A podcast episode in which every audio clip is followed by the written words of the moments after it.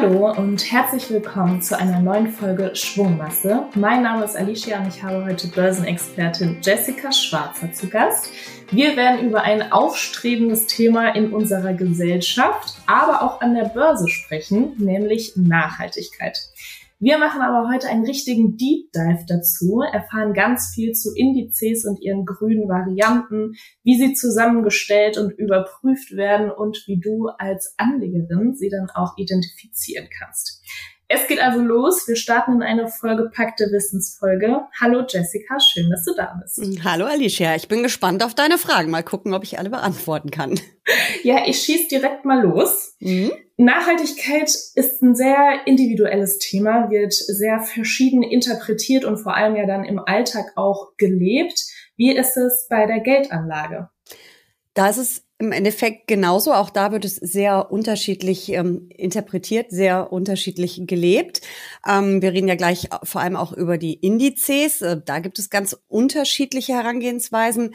Ähm, aber auch wenn du dir aktive Fondsmanager, also die einen aktiv gemanagten ähm, Aktienfonds betreuen, anschaust, die setzen ganz andere und unterschiedliche Schwerpunkte als beispielsweise dann die Konkurrenz.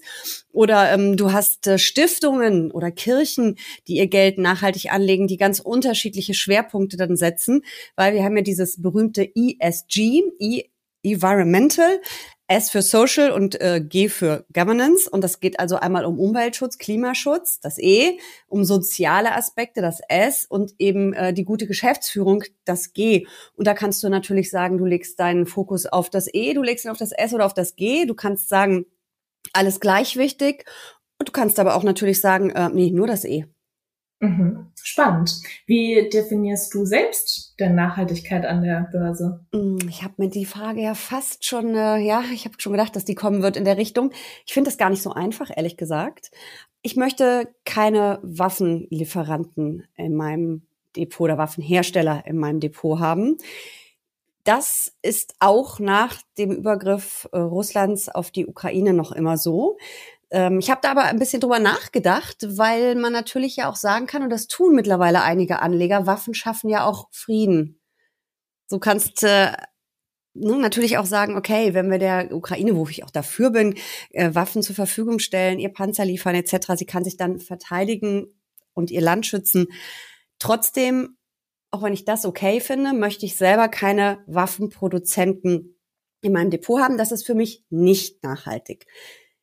Wenn du das tiefer denkst, das Thema, kommst du da an, was ist denn ein Waffenproduzent? Ist es wirklich, Beispiel Kraus Maffei, die, die die Panzer basteln, bauen und liefern?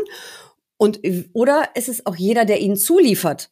Also muss ich im Prinzip das Unternehmen, was das Türschloss für den Panzer geliefert hat oder irgendeine Schraube, irgendein Rad, whatever, muss ich die dann auch ausschließen? Schwierig. Aber ich habe für mich entschieden, ähm, also Waffen nein, und zwar weder die äh, kontroversen noch die äh, konventionellen Waffen.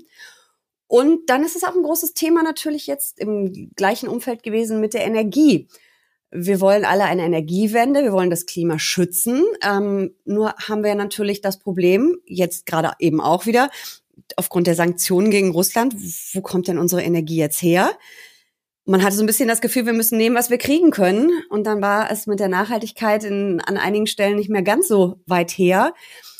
Mm, da bin ich schon ein bisschen ins Zweifeln gekommen. Ich habe im vergangenen Jahr keine traditionellen Energiekonzerne gekauft für mein Depot. Es wäre aber mit Blick auf die Rendite eine gute Idee gewesen, weil die sind ziemlich gut gelaufen. Ist mir aber nicht nachhaltig genug, möchte ich nicht im Depot haben, zumindest keinen Schwerpunkt darauf setzen. Ich weiß natürlich, dass diese Unternehmen in meinen äh, breitstreuenden Indexfonds drin sind. Es sei denn, es ist eben ein Nachhaltigkeitsfilter drauf. Also es ist nicht so einfach, wie man es definiert. Ja? Man muss da immer schon so von Fall zu Fall auch entscheiden und manchmal ähm, nimmt man dann vielleicht auch äh, das kleinere Übel dann doch mit. Ja, ja, genau. Also die Nachhaltigkeitsfilter hast du jetzt gerade ja schon mal angesprochen, die ESG-Kriterien auch schon ein bisschen erklärt. Jetzt äh, noch mal ganz grob zum Einstieg. Ähm, das Thema Nachhaltigkeit hat sich ja in unserer Gesellschaft jetzt in den letzten Jahren sehr entwickelt und wird immer präsenter. Auch in der Politik merken wir das. Können wir das auch an der Börse sehen? Auf jeden Fall. Ich habe jetzt keine konkreten Zahlen, aber es fließt extrem viel Geld in nachhaltige Produkte, in grüne Geldanlage. Es wird von Jahr zu Jahr deutlich mehr, das merkt man. Viele, gerade ETF-Anbieter, aber auch ähm, Fondsgesellschaften stellen ihre Produkte um. Auf einmal steht dann das Kürzel ESG oder auch ein anderes, da kommen wir ja gleich noch zu, dahinter. Also das merkt man schon. Die Nachfrage wächst und ähm, ja, es ist schon dann auch politisch gewollt. Es gibt jetzt die EU-Taxonomie, ähm, wo es eben auch um Geldanlage geht. Es gibt die neuen Beratungsprotokolle. Wer zuletzt bei der Bank war, wird es vielleicht äh, gemerkt haben. Da wird einem auf einmal auch die Frage gestellt, äh, wie man denn zu nachhaltiger Geldanlage steht oder ob man nachhaltig anlegen möchte. Und ich glaube, wenn man das erstmal gefragt wird von seinem Bankberater, setzt das ja auch so einen Denkprozess in Gang. Und ich glaube, die wenigsten von uns werden sagen, nö, nachhaltig will ich nicht. Also das kommt, glaube ich, dann auch noch dazu. So psychologisch möchte man das, glaube ich, nicht laut sagen. Ja, ich glaube, da gibt es verschiedene Punkte in der Formulierung der eigenen Anlagestrategie. Mhm. Die einen, die damit schon reingehen, das äh, als großes Anlageziel für sich selbst identifizieren und andere, die dann, wie du gerade gesagt hast, in dem Pro Prozess dann erstmal merken, hey, das ist ja irgendwie ein Zusatz, der ist mir auch wichtig und den möchte ich berücksichtigen. Also was mir dabei auch auffällt, es ist ein Megatrend, du hast es ja schon gesagt, gesellschaftlich auf jeden Fall, politisch auch, wirtschaftlich auch immer stärker und der kommt eben wirklich bei der Geldanlage an. Und gleichzeitig, wie immer bei solchen Megatrends, und ich glaube, das ist jetzt wirklich einer, wir wissen ja immer erst in 10, 20, 30 Jahren, ob unsere angeblichen Megatrends auch wirklich welche sind, also die ganze Welt äh, umfasst haben, alle Bereiche unseres Lebens ähm, betreffen. Aber ich glaube, bei der äh, Nachhaltigkeit können wir da schon jetzt einen Haken dran setzen. Aber sowas wird natürlich auch immer von irgendwelchen Hypes begleitet. Und das haben wir erlebt bei Wasserstoffaktien. Die sind vor zwei, drei Jahren gelaufen wie die Feuerwehr. Und dann hat sich eine ziemliche Blase aufgebläht und dann hat's, ist es geknallt, hat's geknallt. Erneuerbare Energie lief jahrelang super. Im vergangenen Jahr, als auf einmal das eben nicht mehr alles so funktioniert hat, wie wir uns das vorgestellt haben mit unserem Umbau der Wirtschaft und der Energie, Stichwort Ukraine-Krieg, ist erneuerbare Energie nicht mehr so gut gelaufen. Aber ich denke schon, es, wir haben hier einen echten Megatrend auch in der Geldanlage. Okay, dann gehen wir jetzt doch mal ein bisschen in die Tiefe und die guten Aktienindizes. Wir haben ja in Folge 186 auch mit dir schon über Indizes auf verschiedene Branchen und Märkte einen Blick geworfen und heute wollen wir vor allem die grünen Varianten kennenlernen. Wie unterscheiden sie sich denn zu ihrem Ursprungsindex? Oder vielleicht kannst du noch mal einen Schritt weiter vorne abholen und erklären, gibt es für jeden Mutterindex auch eine grüne Variante? Also ganz sicher nicht für jeden Mutterindex, weil ich jetzt die genaue Zahl nicht mehr im Kopf. Es sind, glaube ich, mehr als drei Millionen Indizes, die es auf der Welt gibt. Die kennt natürlich keiner alle. Das sind auch ganz spezielle für irgendwelche Vermögensverwalter etc. pp. Aber für die ganz großen bekannten Indizes, und das sind vielleicht ein gutes Dutzend, da gehört ein MSCI World dazu, ein MSCI Emerging Markets, also einmal die Industrieländer der Welt, einmal die Aktien aus den Schwellenländern. Da gehört ein DAX dazu, da gehört der Dow Jones aus den USA dazu, ein Eurostox aus, für Europa. Diese großen bekannten Indizes, die gibt es mittlerweile alle auch in einer grünen Variante. Was heißt grüne Variante? Es gibt nämlich teilweise sogar mehrere grüne Varianten, besonders beim MSCI äh, World ist es wirklich krass oder überhaupt bei der ganzen MSCI-Familie. Ähm, es gibt ganz unterschiedliche Kürzel und ganz unterschiedliche Filter, die da angesetzt werden. Also beim MSCI gibt's Climate Change ESG, ESG Enhanced, ESG Leaders, ESG Screened. ESG Universal, Selected ESG Rating and Trend, MSCI SRE. Und das kann ich nicht auswendig, das lese ich gerade ab, weil das kann sich kein Mensch merken, diesen Buchstabensalat. Und äh, da gibt es ganz ähm, unterschiedliche Filter, die dann gesetzt werden. Das heißt, ich muss mich da schon als Anlegerin ein bisschen mit auseinandersetzen und ein bisschen schauen. Wir machen es ja auch im Index-Special auf der äh, Webseite der Finanziellen äh, im Magazinbeitrag. Gibt auch eine Tabelle, dann sind es zum Beispiel ein, ähm, eine Sache, wo es Unterschiede gibt. Kontroverse Waffen, das sind so Streubomben und so, also die ganz schmutzigen Bomben, äh, ganz schmutzigen Waffen und die konventionellen Waffen. Einige Indizes schließen beides aus, andere nur die kontroversen Waffen. Das musst du dann für dich entscheiden, wie streng willst du sein? Und dann musst du entsprechend dann eben den MSCI World mit dem entsprechenden Kürzel dahinter Atomenergie, ganz großes Thema. War ja auch ein Riesenstreit bei der Taxonomie der EU. Und da haben sich ja ähm, Frankreich und ein paar andere Länder durchgesetzt. Bei denen ist Atomenergie grün. Auf die Idee würde in Deutschland kaum jemand kommen.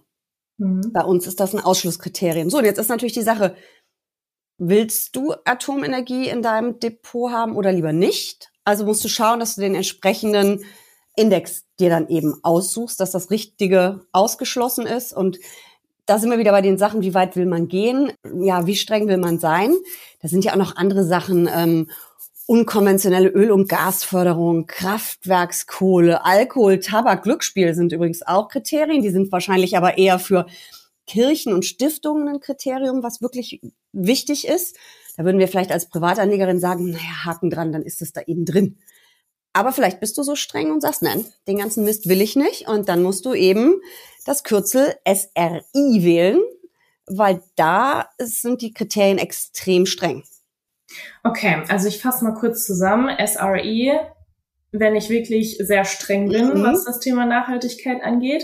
Und jetzt nochmal zu Enhanced und Screened, zu diesem ganzen Salat. Woher weiß ich denn, was da drin ist? Muss ich dann wirklich ganz genau in den Fondsprospekt schauen? Also erstmal, wie gesagt, wir haben eine Tabelle bei den Finanzheldinnen, da kann man schon mal gucken, Kreuzchen und Strichlein und so weiter. Äh, ist erlaubt, ist nicht erlaubt oder beziehungsweise ausgeschlossen oder nicht ausgeschlossen. Ähm, es hilft dir auf jeden Fall, wenn du dir die Produktinformationsblätter anschaust, die zu ETFs und Fonds es ja gibt, äh, wenn du eben auf die Seite der Fondsanbieter gehst und schaust, ähm, es gibt äh, die Seite Forum Nachhaltiges Geld anlegen, FNG. Die haben sehr viel Informationen also es ist leider nicht so einfach, äh, grün nachhaltig anzulegen. Man muss sich da ein ganzes Stück weit reinfuchsen. Und ähm, ich glaube, es geht einfach dabei los, dass man sich selber überlegt, was will ich, was will ich nicht. Und sich dann anschaut, was gibt es da für Indizes oder auch aktiv gemanagte Fonds, müssen ja nicht immer ETFs sein, und sich das dann weiter anschaut. Aber ja, leider ist es ein bisschen Arbeit. Also es ist nicht so, ich kaufe mir einen ähm, ETF auf den MSCI World, fertig, weil es da eben im Zweifel zwei, vier, sechs, sieben ähm, verschiedene Varianten gibt auf den MSCI World. Okay, aber wenn mir das Thema wichtig ist, dann bin ich ja wahrscheinlich auch bereit, mich ein bisschen mhm. näher damit zu beschäftigen und ähm, dann auch für mich das passende Produkt zu finden. Ja. Jetzt gibt's aber ja auch Fonds und ETFs, die vermeintlich an sich ja schon grün sind, weil sie zum Beispiel das Thema erneuerbare Energien verfolgen. Ist es dann auch wirklich so, dass es ein nachhaltiges Produkt ist zusätzlich auch noch auf Zertifizierung oder zusätzlichen Kennzeichnungen achten? Also das ist so ein bisschen Pflicht und Kür. Also ähm, die Pflicht ist, wir haben ein grünes Thema und es ist erneuerbare Energie. Ähm, und dann schaut man sich ein bisschen an, wie wird es umgesetzt. Klar, ähm, auch da wird man sich manchmal ein bisschen wundern, was da für Aktien im ETF sind. Also es gilt wie bei jedem ETF, bei jedem Fonds reingucken, was ist drin, immer. Und äh, dann gibt's aber eben noch die Kür und da kann ich mir natürlich auch äh, das alles sehr viel tiefer anschauen. Äh, wie grün ist der Emittent meines ETFs oder die Fondsgesellschaft? Haben die schon die komplette Produktpalette umgestellt auf grün? Wie wichtig ist es, den grün nachhaltig zu sein? Aber ich würde halt ehrlich gesagt sagen, man kann auch alles übertreiben. Und am Ende ist erstmal das Produkt wichtig, in das wir investieren und zu schauen, was das ist, was da drin steckt wie gesagt, das ist die ähm, Pflicht und die Kür, wer es ganz genau wissen will, kann natürlich noch ein bisschen weitergehen. Ich würde keine geswappten ETFs kaufen. Wir haben ja diese Möglichkeit einmal die voll replizierenden, da ist dann wirklich jede Aktie drin, die auch im Index drin ist. Und bei den geswappten gibt es eben noch mit einem Partner so ein Tauschgeschäft über ein Derivat. Geht jetzt zu weit, das im Detail zu erklären. Aber da ist eben ein Partner dabei. Und den müsste ich mir dann quasi auch noch angucken. Und dieser Partner kann im Zweifel auch wechseln wie grün kann das Ganze dann alles noch sein? Also ich würde dann eher die replizierenden nehmen, ist auch nicht so kompliziert. Und äh, wie gesagt, reingucken, was ist drin im Index, was ist drin im ETF. Passt mir das, passt mir das nicht. Wo kann ich mich denn noch informieren, außer jetzt beim Produkt oder beziehungsweise beim Emittent selbst? Gibt es da irgendwelche, du hast, glaube ich, einen schon angesprochen mit dem Forum für nachhaltige genau. Geldanlagen, gibt es da noch andere? Also dieses Quellen? Forum nachhaltiges Geldanlegen, FNG, finde ich super. Äh, das versteht man auch als Privatanleger. Morningstar ist eine Fondsratingagentur richtet sich eher so an semi-professionelle Anleger, aber auch da finde ich viele Informationen und kann mir viel anschauen und die haben auch für jeden ETF ein ESG-Rating. Ähm, da finde ich einiges. Du findest im Prinzip auf allen Finanzwebsites, äh, ob es nun jetzt Just ETF ist oder Extra ETF, ganz viele über das Thema Nachhaltigkeit. Da übrigens auch diese schönen Tabellen immer, wo dann steht, was wirklich drin ist und was nicht. Ähm, da gibt es schon eine ganze Reihe Sachen, die man sich anschauen kann. Okay, Pflicht und Kür, aber vielleicht für, für alle, die in dem Thema neu sind und einsteigen möchten. Wir haben da auch mal ein Interview zu gehabt und da hat jemand gesagt, wenn man alleine schon den Versuch hat oder für, für sich dann auch mal anfängt, man kann sich ja immer steigern und weiterentwickeln. Und der erste Schritt ist besser als keiner, wie bei allem bei der Geldanlage. ja. Und ähm, wenn man da dann auch im Markt beobachten kann, dass sich die Nachfrage ja auch verändert, mhm. dann verändert sich zunehmend auch das Angebot, oder? Das ist auf jeden Fall so. Und ähm, ich sehe das bei immer mehr ähm, Produktanbietern, dass sie eben diesen ESG-Filter oder SRE-Filter, welchen auch immer, über alles ziehen. Immer stärker.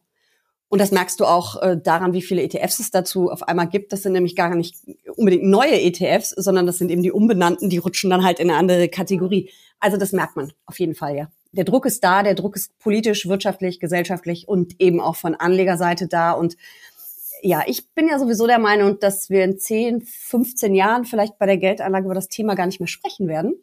Nicht, weil es kein Megatrend war, sondern weil es einfach komplett selbstverständlich ist, dass man die Umwelt, Entschuldigung, Schweinchen und die Waffenhersteller einfach nicht mehr im Depot haben will. Ähm, und dass irgendwann automatisch sowas rausfliegt und dass eher die anderen dann gekennzeichnet werden, die Reste. Ja, ja. Ja, spannend auf jeden Fall, die ganze Entwicklung. Aber jetzt nochmal zu dem Druck, den du schon mhm. angesprochen hast. Ähm, wie regelmäßig werden denn die Fondsanbieter oder beziehungsweise die Unternehmen, die drin stecken, überprüft? Das ist äh, eigentlich ein dauernder Prozess. Also Indexanbieter überprüfen ja ihre Indizes alle meistens halben Jahre, einige machen es auch vierteljährlich. Ich glaube, MSCI macht sogar vierteljährlich. Da wird ja immer dann nochmal geschaut, passt das alles noch. Dann gibt es natürlich die ganzen nachhaltigen Siegel da. Es gibt ja auch ein FNG-Siegel und noch einige andere, die auch permanent draufschauen.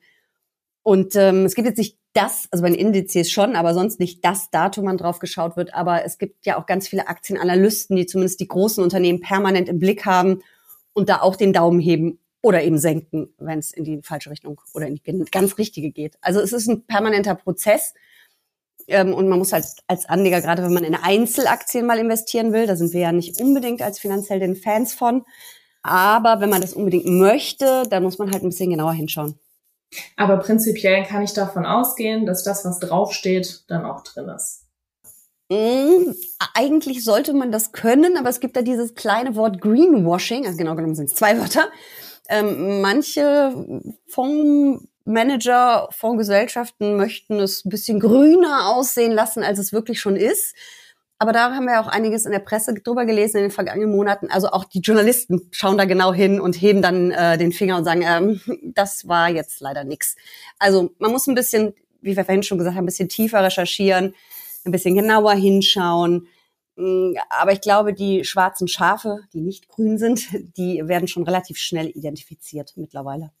Okay, also hoffen wir einfach mal auf die Entwicklung und auf die steigende Nachfrage und dann wird ja da auch immer mehr Druck ausgeübt und dann können sich die schwarzen Schafe da vielleicht dann auch irgendwann nicht mehr verstecken.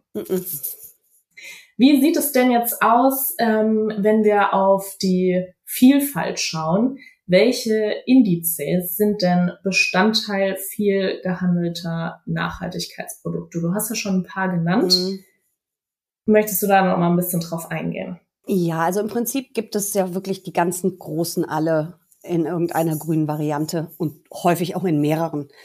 Und es sind häufig werden uns da die MSCI-Indizes, MSCI ist ja der Indexanbieter, begegnen. Da begegnet uns ein MSCI World, da begegnet uns ein MSCI Emerging Markets. Es gibt ganz viele Länder und Regionen Indizes und äh, es gibt ganz viele große Indizes, S&P 500 aus den USA, den Stocks, den Euro-Stocks, die es alle in der einen oder anderen Variante gibt.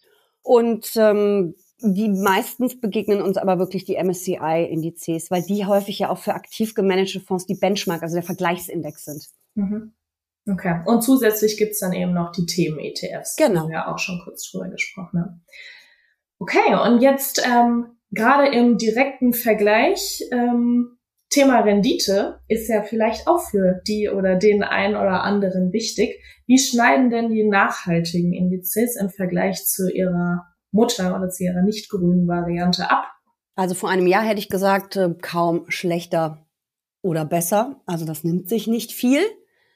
Aber dann kam das Jahr 2022, der ähm, Überfall Russlands auf die Ukraine, das ganze Rohstoffthema, was wir dann hatten, Energiethema. Und da haben die ähm, nachhaltigen Indizes ein bisschen schlechter abgeschnitten. Aber äh, wir sind ja beide Fans von langfristiger, breit gestreuter Geldanlage. Und das Jahr 2022 ist hoffentlich nicht repräsentativ. Man sollte eher so auf fünf oder zehn Jahre schauen. Gut, viele Indizes gibt's noch nicht so lange oder viele ETFs, aber da ist es dann wieder okay. Und es ist auch nicht so, dass die im letzten Jahr komplett abgeschmiert oder viel, viel stärker abgeschmiert werden als der breite Markt. Aber da hat man das einfach gemerkt, ja, wenn erneuerbare Energie nicht mehr läuft an der Börse, weil auf einmal alle doch auf die ganzen alten Rohstoffe und Energiegewinnung gehen, einfach aus der Not heraus, weil irgendwo muss es ja herkommen. Wir konnten ja nicht von jetzt auf gleich jedes Dach mit Solarpanel ausstatten und mal eben in jede Straße ein Windrad stellen. Also das wollen wir ja auch eigentlich gar nicht. So, dann passiert sowas. Aber das sind so Phasen. Normalerweise sagt man, dass man dann nicht unbedingt eine Unterrendite hat. Manchmal sogar ein Schnäppchen mehr.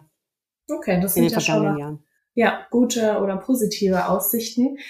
Jetzt haben wir schon ganz viel gelernt und ich würde es gerne noch mal am Ende noch so ein bisschen zusammenfassen. Wenn ich jetzt wirklich das Anlageziel verfolge, lang und vor allem breit gestreut zu investieren, ich habe sehr viele verschiedene Möglichkeiten. Können wir die noch mal kurz zusammenfassen, bevor wir hier mhm. irgendwie ähm, ja über ganz viel gesprochen haben, aber man so ein bisschen den Überblick verloren hat. Mhm. ESG, SRE, verschiedene Foren, wo man sich mhm. informieren kann. Ähm, wie, wie gehe ich schrittweise vor? Also, ich fange damit erstmal an, dass ich mir überlege, was ist für mich selber Nachhaltigkeit und vor allem dann überlege, was will ich ausschließen? Was ist für mich ein komplettes No-Go? Was ist vielleicht so ein, wäre besser, wenn es nicht drin ist? Und wo kann ich vielleicht auch einfach sagen, da waren wir ja vorhin bei Alkohol, Tabak, Glücksspiel, okay.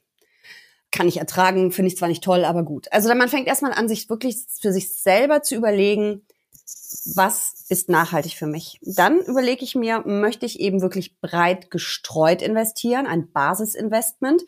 Das sind dann eben die MSCI World Nachhaltigkeitsindizes. Je nachdem, was man eben will oder nicht will, ist es dann vielleicht der SAI oder der ESG Leaders oder was auch immer. Das ist so der Anfang und das kann man natürlich auch mit aktiv gemanagten Fonds machen. Da ist aber die Suche und das Nachschauen ähm, ein bisschen komplizierter, weil beim ETF brauche ich mir nur den Index zu überlegen oder auszusuchen und zu schauen, welche ETFs gibt's darauf. Äh, beim aktiven Fonds wird's dann schon ein bisschen tricky, aber kriegt man auch hin. Kann man ja auch über Suchmaschinen machen. Und dann kann ich mir natürlich noch überlegen, ähm, wenn ich so ganz bestimmte Themen habe, äh, wir haben ja schon gerade mal Wasserstoff genannt, erneuerbare Energien, da gibt es ja einiges. Vielleicht kann man sich auch das mal anschauen, möchte da vielleicht in irgendeiner Form einen Schwerpunkt setzen oder zumindest einen kleinen, ähm, kleinen Aspekt. Satellit. Danke. Also, dass man einfach sagt, Core-Satellite-Strategie. Ne? Ich habe breit gestreut in der Mitte und habe so einen kleinen, kleinen Satelliten noch, wo ich vielleicht spezieller investiere. Aber Vorsicht, da ist die Risikostreuung meist sehr viel geringer. Muss man ein bisschen genauer hinschauen. Also, man fängt an, was ist nachhaltig für mich? Möchte ich ein breit gestreutes Investment, aktiv oder passiv, ETF oder Fonds. Und wenn man dann noch irgendwie was Spezielleres dazu mischen will, kann man sich mal anschauen, was gibt's da für Themen ETFs. Super, spannend. Vielen Dank auf jeden Fall für die Zusammenfassung nochmal. Jetzt wollen wir wie immer am Ende einen kleinen Blick in die Glaskugel werfen. Keiner kann es, das möchten wir auch nochmal betonen. Aber so aus der Vergangenheit, ähm, aus deiner Erfahrung heraus und du bist ja auch tief drin, was jetzt das Marktgeschehen angeht. Wie schätzen andere Expertinnen und du auch selbst die Entwicklung grüner Investments ein? Also erstens, Anfang September habe ich Geburtstag, Weihnachten wissen wir auch, 24.12. Ich hätte gerne eine Glaskugel, falls irgendjemand Lust hat, mir eine zu schenken. Irgendwann brauche ich wirklich mal eine. Also ich habe keine. Also wie schätzen Expertinnen das ein? Ja, also Megatrend, da haben wir, glaube ich, sind wir alle einer Meinung. Die Frage ist aber zum Beispiel bei der Energie oder auch beim Autoantrieb, was setzt sich durch? Ist es die E-Batterie? Ist es das Wasserstoffmodell? So, also man weiß noch nicht so, bis ins kleinste Detail, wo die Reise hingeht. Aber Nachhaltigkeit an sich, mega Thema, wird auch eins bleiben. Und ähm, das wird schon sehr positiv, grundsätzlich sehr gut eingeschätzt. Aber man muss eben wirklich ähm, schauen und vielleicht auch mal nachjustieren von Zeit zu Zeit, gerade wenn man jetzt auf Themen-ETFs oder Branchen-ETFs setzt, ähm, ob man da noch genau richtig aufgestellt ist oder die Entwicklung vielleicht eine andere ist mittlerweile. Aber grundsätzlich ähm, Daumen hoch für nachhaltige Geldanlage. Super, vielen Dank, Jessica. Am Ende auch noch die Frage, möchtest du noch einen kleinen Tipp oder ein Learning mit unseren Zuhörerinnen und Zuhörern teilen? Ansonsten verweise ich an der Stelle auch nochmal auf die Folgen 120 und 87. Ich verlinke sie auch in den Shownotes. Da mhm. haben wir mhm. auch über die nachhaltige Geldanlage gesprochen. Aber dein Abschlusswort in dieser Folge. Ich habe ja gedacht, du fragst mich noch, wie grün mein Depot ist. Das ist nämlich auch so ein Ding bei nachhaltiger Geldanlage. Man wird häufig dazu kommen, dass es manchmal noch gar nicht so einfach ist, nachhaltig zu investieren. Und da sind wir nämlich wieder bei dem lieber 80 Prozent richtig machen als 100 Prozent gar nicht. Ich zum Beispiel habe das Problem, dass, es, dass ich eine Strategie umsetze ähm, mit speziellen ETFs. Und so speziell sind die eigentlich gar nicht. Also statt MSCI World, MSCI World Quality. Den gibt's aber noch nicht als nachhaltigen ETF. So, man hat also dann manchmal stößt man da auch an seine Grenzen. Und wenn man seine Strategie nicht komplett über den Haufen schmeißen will, muss man vielleicht noch mal ein bisschen abwarten. Und das geht peu à peu los. Aber auch ich merke, die ersten ETFs sind automatisch umgestellt worden in meinem äh, Depot, die da schon lange liegen. Also das ist wieder dieses, es wird immer grüner alles. Ich finde das Thema super wichtig, ich finde es super spannend und ich glaube, jeder sollte sich damit ein bisschen auseinandersetzen und dann für sich schauen, äh, wie viel davon ins Depot gehört soll. Niemand muss ja sofort sein komplettes Depot auf grüne Geldanlage umstellen. Es kann ja auch erstmal eine Beimischung sein. Es kann peu à peu mehr werden, vielleicht auch über einen Sparplan auf einen ESG-ETF. Aber ich denke, man sollte sich mit dem Thema auseinandersetzen und äh, für sich wissen, wo man hin will bei der ganzen Geschichte. Auch hier sehen wir dann wieder viele Parallelen, was die Geldanlage, aber dann auch das Privatleben mhm. betrifft. Auch da sind die Ansätze ja ganz unterschiedlich und jeder versucht oder setzt das Thema Nachhaltigkeit mhm. für sich ja dann unterschiedlich um. Und ähm, genau, 80 Prozent, 100 Prozent, der Satz ist mir im Kopf geblieben auf jeden Fall. Es muss Claudia Müller gewesen sein, die sagt das immer. Oder jemand, der bei ihr geklaut hat. Übrigens Super. auch noch eine Adresse, Female Finance Forum, die macht ja auch viel mit äh, grüner Geldanlage und das wäre vielleicht auch noch eine Idee. Genau, mit ihr haben wir auch in einer Podcast-Folge schon gesprochen. Also, dann beenden wir diese Wissensfolge. Vielen Dank, Jessica, für deine ganzen Insights. Und dann hören wir uns bestimmt bald wieder. Vielen Dank. Ich bin gern wieder dabei. Danke dir. Tschüss.